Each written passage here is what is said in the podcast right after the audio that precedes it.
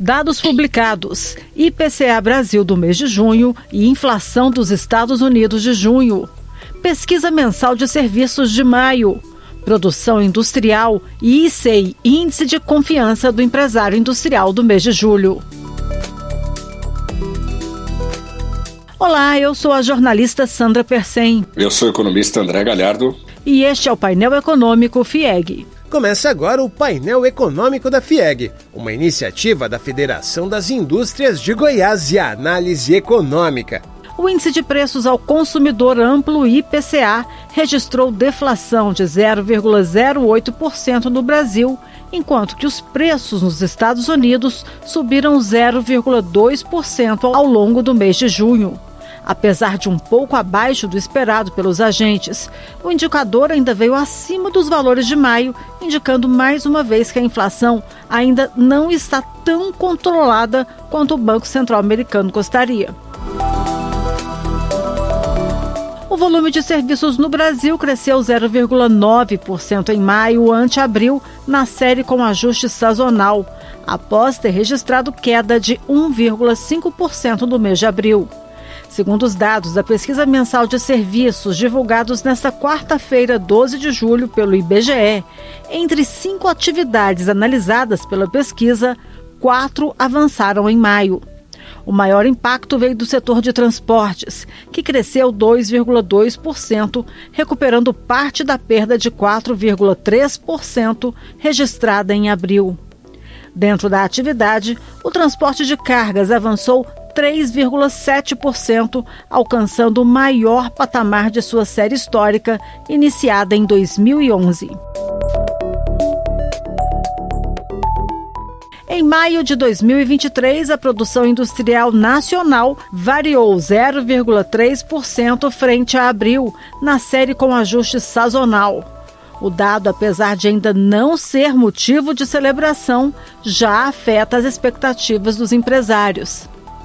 O índice de confiança do empresário industrial, o ICEI, avançou 0,7 ponto, passando de 50,4 pontos para 51,1 pontos.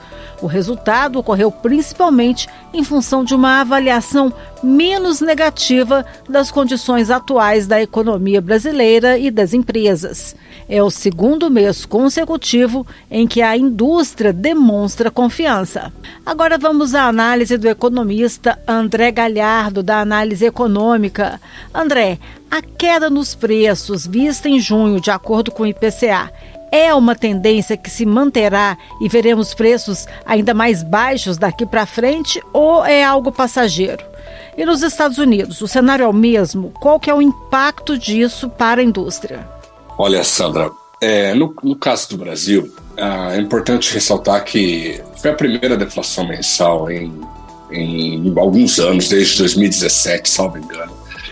É, e é um dado positivo. Né? Primeiro, porque é verdade que boa parte desta queda é, vista no mês de junho foi provocada por é, eventos transitórios, como queda no preço dos combustíveis, mas outras categorias é, menos suscetíveis a flutuações é, mais fortes também mostraram queda no mês. Então, é um dado positivo, é, mas a gente tem que ficar alerta. É, a deflação do mês ficou é, um pouco, ela veio um pouco menor do que a gente esperava. Então a gente projetava uma queda de 0,12. Então é uma deflação um pouco mais branda do que a média do mercado esperava também. Agora também não vejo isso como grandes problemas. Eu acho que o dado de julho vira abaixo também, influenciado ainda pela queda do preço dos preços dos alimentos, pela continuidade da queda dos preços dos combustíveis, e outros fatores é, que nós chamamos de fatores baixistas neste momento. Então, é, não acho que seja uma deflação, por enquanto, vamos ver, né? Vamos acompanhar o mês, mas não acho que venha uma outra deflação, mas deve ser um dado relativamente baixo, principalmente se a gente comparar com as primeiras leituras deste ano. Por enquanto, hoje é dia 12, a nossa expectativa é de um avanço de 0,15% no mês de julho. Tudo isso deve, de novo, abrir caminho para que o Brasil cumpra, pela primeira vez em três anos, a meta de inflação estabelecida pelo Conselho Monetário Nacional. Então o cenário é benigno, não é, é, é, não é uma situação muito confortável, porque os núcleos de inflação ainda estão altos, a gente ainda tem que ficar atento, mas é um cenário muito melhor do que a gente tinha no ano passado. E a tendência de curto e médio prazo é de continuidade desse arrefecimento dos preços. Então, os preços devem continuar é, caindo ou é, desacelerando nos próximos meses. Isso é importante. Nos Estados Unidos, a situação é um pouco mais é, complicada. Isso porque aqui no Brasil, eu vou chamar atenção para o dado de inflação de Goiás.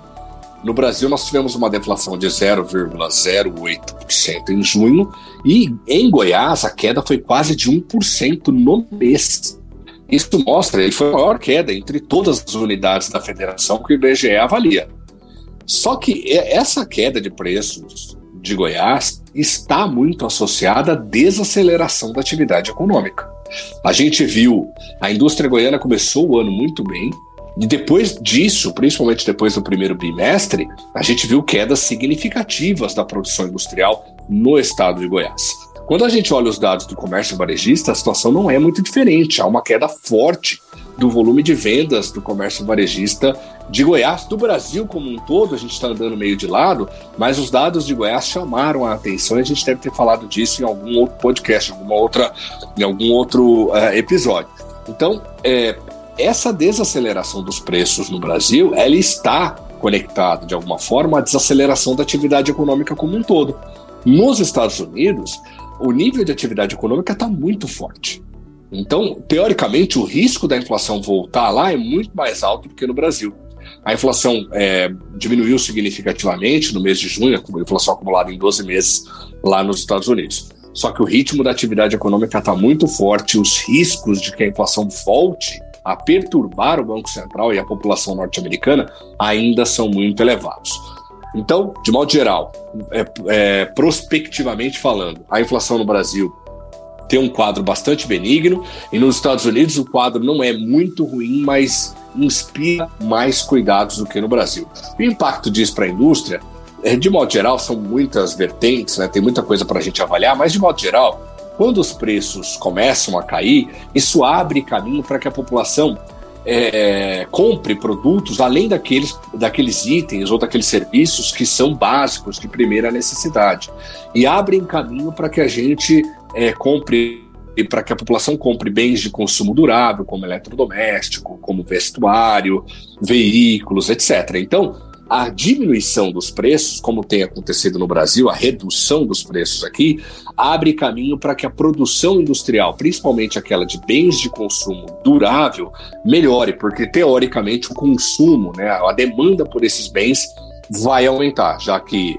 com o preço dos alimentos menores, o preço dos combustíveis menores, a, a população acaba, acaba sobrando uma, um espaço né, dentro do orçamento familiar para que, as, que as famílias consumam produtos que estavam deixados, eh, que haviam sido deixados de lado em função da forte inflação que a gente, que a gente acompanhou. Agora, Sandra, só para finalizar, já me estendi, é, a gente tem que tomar um pouco de cuidado, né? Eu falei que são muitas variáveis, são muitas vertentes. Esse processo de valorização da moeda brasileira tem trazido um, forte aumento das importações de bens de consumo duráveis. Então, como a nossa moeda está ficando cada vez mais forte em relação ao dólar, isso abre caminho para que as empresas brasileiras comprem produtos importados no lugar de produtos que foram produzidos aqui no Brasil. Então, assim, de novo, o cenário macroeconômico brasileiro ele é melhor do que era há algum tempo, mas de todo modo ainda inspira cuidados. A inflação, o cenário é mais benigno. Do ponto de vista de produção industrial, a gente ainda tem que olhar com cuidado. O Brasil está é, tá tá passando por um cenário que é ligeiramente turbulento, embora as últimas notícias tenham sido é, relativamente positivas para nós. Agora, o setor de serviços é o mais relevante em termos de tamanho. Ele representa quase 70% de toda a economia nacional. A alta de 0,9% surpreendeu o mercado. Isso aponta para uma tendência de melhora da economia para os próximos meses? Não, não porque, é, embora reconheça essa surpresa, é, o número não foi tão surpreendente assim. A nossa expectativa era de um aumento de 0,6% no mês. E isso veio é, 0,9%. Então, só veio um pouco mais elevado do que a gente havia projetado. A gente da análise econômica aqui, o mercado também, né? O mercado projetava entre um aumento de 1,9% e uma queda de 0,5%. Então, de novo, é, é, ligeiramente surpreendente, né? A, mediana das projeções esperava por um aumento de 0,4%. A gente esperava um aumento de 0,6%. Vamos lembrar que no mês passado houve uma queda de 1,5%. Então era esperado que o, que o setor se recompusesse né, em, em, no mês de maio. Então, de novo, o número não é surpreendente, assim, tão surpreendente como gostaríamos, e ele não mostra uma nova tendência de retomada da economia brasileira.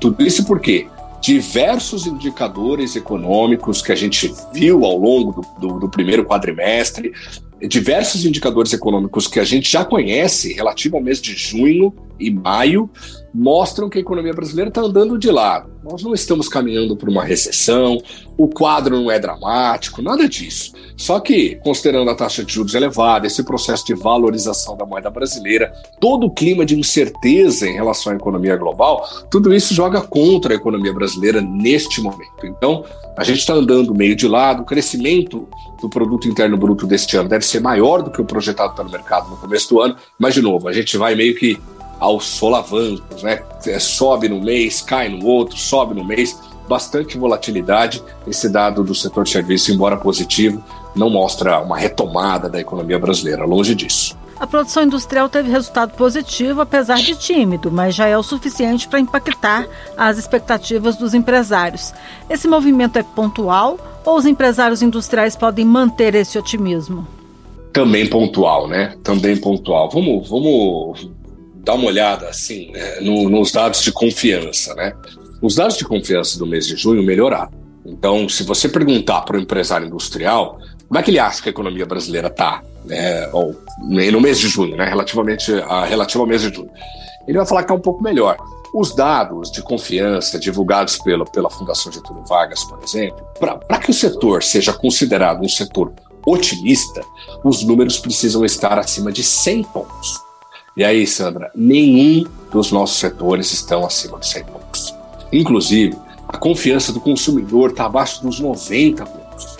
Então, é, embora tenha melhorado no mês de junho, os números ainda são muito baixos. É verdade, a indústria brasileira cresceu 0,3%, isso é bom, é melhor, melhor crescer do que contrair, não é um dado de todo ruim.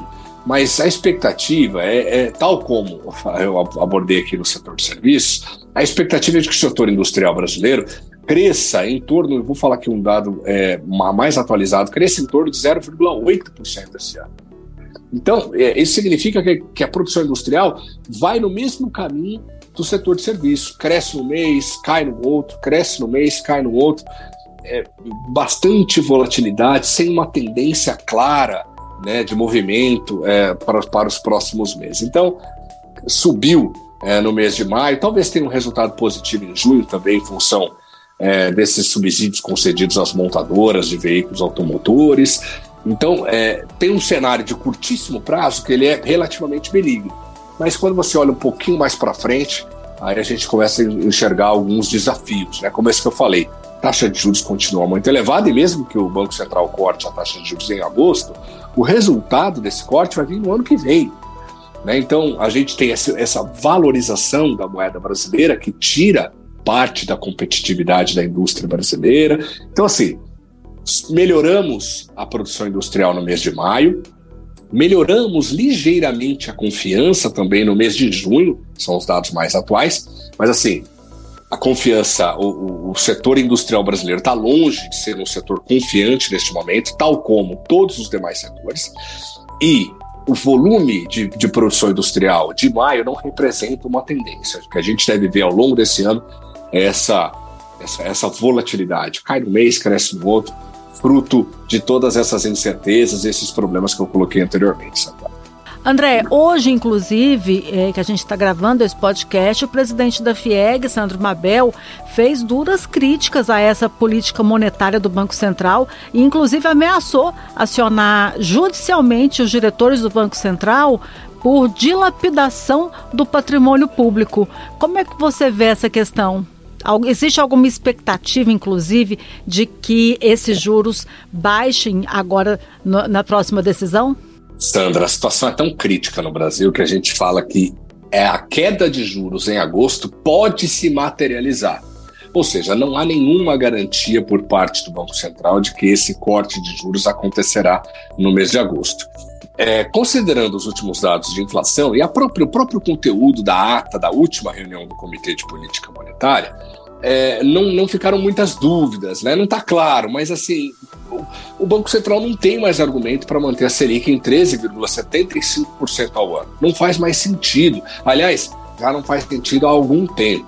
Então, é, depois de, de, de, de, que o Banco Central publicou o relatório trimestral de inflação, e eu queria chamar a atenção para um fato.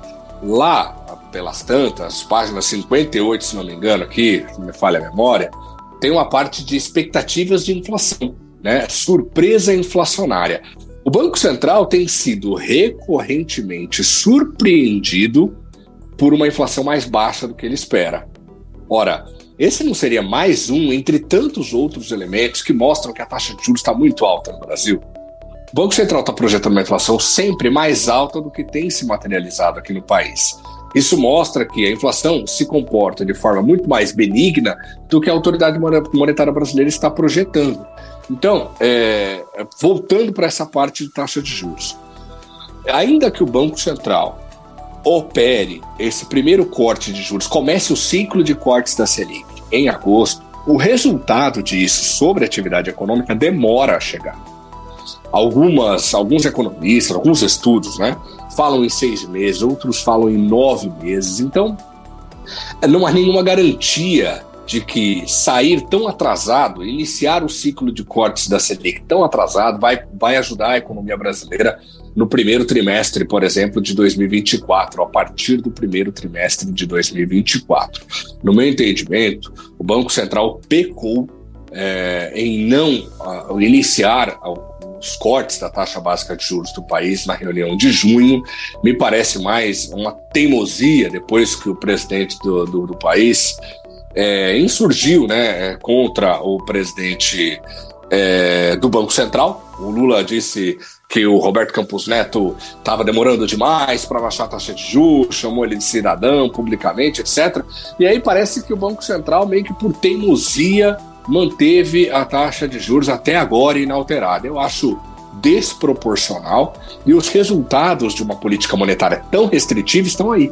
A indústria brasileira está ao, aos trancos e barrancos, justamente porque está caro tomar crédito para investir, está caro tomar crédito para capital de giro, e pior, né? A, a, taxa de juros tão elevada tem feito com que o crédito, o financiamento para os consumidores fica, ficasse é, impeditivos, né? ficassem inviáveis. Então, você penaliza o consumo, você penaliza o investimento, você penaliza a produção, tudo isso é, é segundo o Banco Central, para controlar uma inflação que já beira os 3% e no longo prazo, né, o Boletim Focus já mostra, o próprio mercado espera inflação menor para 23, 24, 2025 e 2026. Então, é verdade, o Banco Central não mente quando diz que o núcleo de inflação está mais alto do que a inflação cheia, de que a situação é, é, exige cuidado. É verdade, o núcleo da inflação está alto, mas ele também está apontando para baixo. Nós temos visto um comportamento bastante benigno da inflação brasileira, inclusive do núcleo da inflação. Quando você tira alimentos e combustíveis da conta, a inflação continua apontando para baixo. Então não seria um, um, um, problema, não seria prematuro ter começado o ciclo de cortes da Selic em junho. Espero que o Banco Central faça em agosto e o pior, Sandra. Para não passar o recado de que está atrasado, há grande expectativa de que o Banco Central comece esse ciclo de forma muito tímida, muito gradual. Por enquanto, a expectativa é de que o Bacen corte a taxa Selic em apenas 0,25% na reunião de agosto. Vamos ver como é que, que, que, o Banco Central, né, daqui até lá, como é que ele avalia a nossa economia e se de fato né, ele começa atrasado, mas começa esse corte da taxa de juros no Brasil. Obrigada, André Galhardo, economista-chefe da análise econômica. Eu que agradeço. E este foi o podcast Painel Econômico da FIEG desta quarta-feira, 12 de julho. Estaremos de volta no dia 27 de julho para falar sobre as estatísticas do setor externo e a decisão de política monetária dos Estados Unidos. Até lá! Esse foi o painel econômico da FIEG, uma iniciativa da FIEG e a análise econômica para você.